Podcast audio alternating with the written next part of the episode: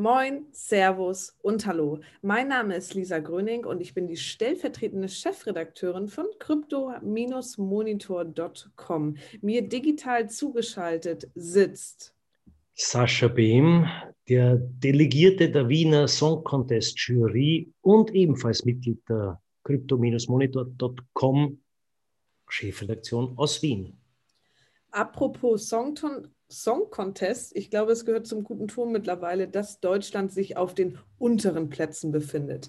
Wie dem auch sei, der Bitcoin befindet sich nämlich nicht mehr auf den unteren Plätzen, sondern da läuft das ganz in Ordnung mittlerweile.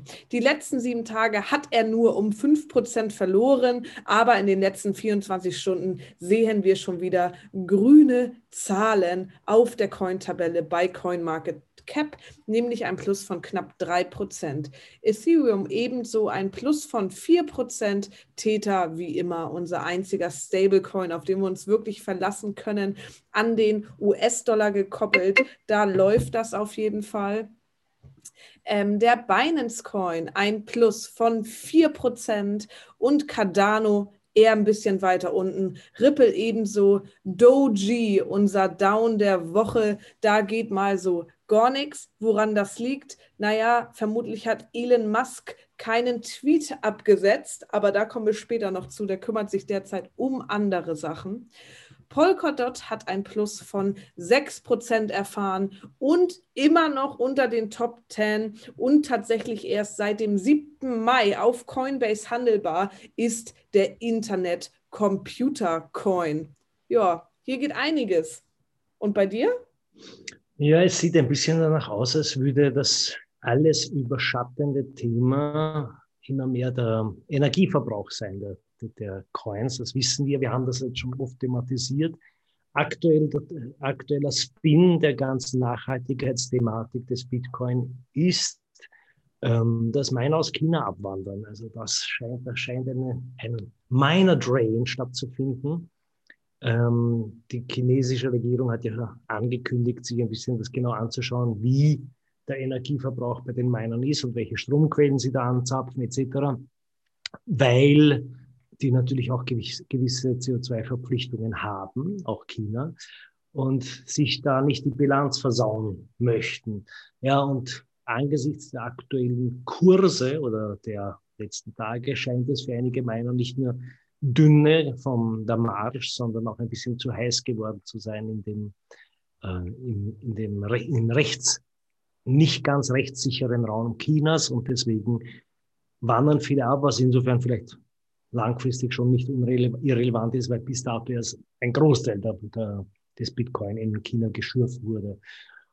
Ob sich das, wie sich das auf die Kurse auswirkt, werden wir sehen. Was aber haben wir auch schon letztes Mal thematisiert und da gibt es auch wieder eine, eine, eine Fortführung.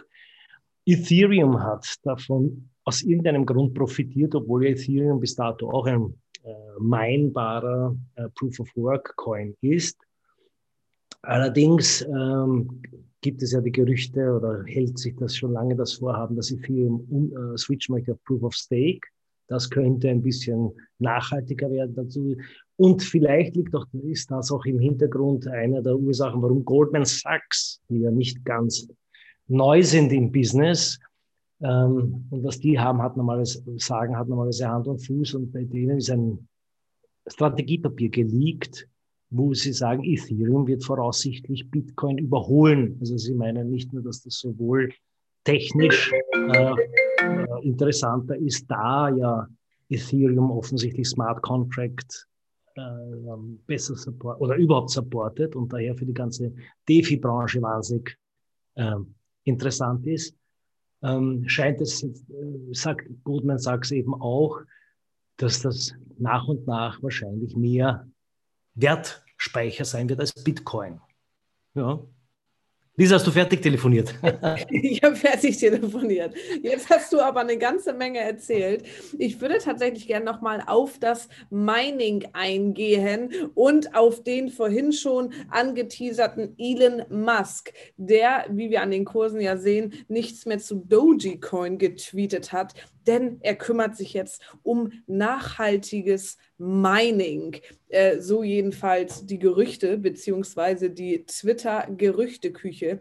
Denn er habe sich mit vielen bekannten Minern zusammengetan und oder unter, un, unter dem Schirm von Michael Saylor. Das ist tatsächlich der CEO von MicroStrategy. Die kennen wir ja schon aus jüngster Vergangenheit, denn die kaufen ganz gerne mal Unsummen an Bitcoin ein. Und die haben sich nun zusammengetan, um ein Bitcoin Mining Council für nachhaltiges Schürfen der Kryptowährungen zu gründen. Natürlich gibt es noch keine richtigen Insights. Elon Musk hat erstmal richtig schön Lärm gemacht auf Twitter, damit wir alle Danke sagen können, dass er sich um die Nachhaltigkeit beim Meinen kümmert. Ähm, ansonsten können wir da noch nicht so, so viel zu sagen. Das Einzige, was wir dazu sagen können, und das haben wir auch schon mal angeteasert, ähm, besteht da Konsens oder tatsächlich etwas Widersprüchlichkeit? Denn, wie ihr euch vielleicht erinnert, wollte Elon Musk in jüngster Vergangenheit die SpaceX-Raketen mit Dogecoin bezahlen lassen können, beziehungsweise bei SpaceX auch Doji als Zahlungsmittel akzeptieren. Von daher, ähm, ja, passt nicht so ganz zusammen, denn auch das wird ja gemeint. Naja, wir bleiben dran. Ich sage jetzt nur einen Namen, nämlich José Fernández da Ponte. Ah. Ich bin begeistert von diesem Namen. Ich sage ihn gleich nochmal. José Fernández da Ponte. Ähm, das ist der Blockchain-Boss von PayPal und weil wir schon beim Name-Droppen sind, der hat die brandheiße News gedroppt auf einer Konferenz, ähm, dass PayPal. Leider nach wie vor nur in den USA, daher können wir das jetzt nur äh, theoretisch berichten, also dass nicht nur die, Zahlungsvariante Bitcoin ja schon angeboten ist, sondern PayPal möchte auch ermöglichen, ähm, dass Auszahlungen wiederum von PayPal mit Bitcoin möglich sind. Also dass man quasi auf das eigene Konto dann wieder rauszahlen kann, wenn man etwas über PayPal bezogen hat. Das ist jetzt, klingt jetzt nicht wahnsinnig äh, bahnbrechend, ist aber so, dass PayPal sich da sehr committet und wortwörtlich sagt, also wir, wir wollen da so offen wie möglich mit dem Thema umgehen. Sprich, die wollen das unbedingt integrieren und in jede Möglichkeit Zahlungsflüsse ermöglichen. Das ist schon ein ziemliches Commitment, würde ich sagen, zu dem Thema. Definitiv. Was sollte man noch José Fernandez, José Fernandez da Ponte. Sehr gut. Du als alter Italiener kannst es natürlich super aussprechen. Es klingt eher Spanisch, aber ja. Ja, aber der, der Stamm ist ja der gleiche, würde ich behaupten. Ähm, hast du noch was zu sagen? Ich, ich heb mal hier mein mein Handy in die, in die Lüfte. Ein paar Apple News haben wir, glaube ich. Ein bisschen Kaffeesud-Leserei. Ja, naja, es ist gar nicht so Kaffeesud. Also Apple hat einen, einen, eine, Job, eine Jobausschreibung, vielleicht für alle unsere geneigten Zuhörerinnen und Zuhörer. Wer bei Apple einen neuen Job möchte und Insider ist zum Thema alternative Zahlungsmethoden, was ja eigentlich so gut wie alle unsere Hörerinnen und Hörer sein müssen. Ich glaube, damit mit Podcast zuhören seid ihr schon qualifiziert. Ähm, auf jeden Fall, Apple sucht genauso jemanden, was natürlich die Alarmglocken schrillen lässt äh, in der Branche, weil das wird wohl bedeuten, dass Apple endlich sich dem Thema ein bisschen konkreter widmet. Bis jetzt war ja Apple, was Apple ja ganz gerne macht mit seinen Standalone-Lösungen und, und schließt ganz gern Systeme gegenüber neuen Techniken, die von anderen kommen oder ja. Und so war es bis jetzt auch ein bisschen in, in der ganzen Krypto-Frage. Da war Apple sehr, wie soll ich sagen, jungfräulich unterwegs und das scheint sich jetzt ein bisschen zu ändern. Wie gesagt, die Job Description sagt, also alternative Zahlungsmethoden und strategische Partnerschaften wer sich angesprochen will, wir, wir leiten das gerne weiter. Yes, we will see. Äh, tatsächlich habe ich da noch eine News aus der Musikbranche, denn Goldman, äh, das neue Label von Qatar, falls ihr ihn kennt, die suchen auch Blockchain-Spezialisten, weil die die Musikbranche ein bisschen auffrischen möchten und äh, ja, da neuen Wind reinbringen wollen. Wie auch immer das mit Hilfe der Blockchain-Technologie funktionieren soll. Aber auf jeden Fall sah ich vor ein paar Tagen auch diese Jobausschreibung. Also alle machen Blockchain. Von Goldman Sachs zu Goldman. Siehst du?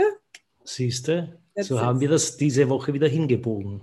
Ein Glück. Und wenn ihr noch mehr wissen wollt, was wir alles so hinbiegen, dann schaut euch doch gerne mal auf crypto-monitor.com um denn dort könnt ihr gerne die Push-Benachrichtigungen aktivieren. Außerdem folgt uns gerne auf allen möglichen Social-Media-Kanälen, Facebook, Instagram, Reddit oder Twitter. Wir freuen uns auf jeden Subscriber bei unserem Podcast. Bis dahin, ein schönes Wochenende, macht es gut und bleibt gesund.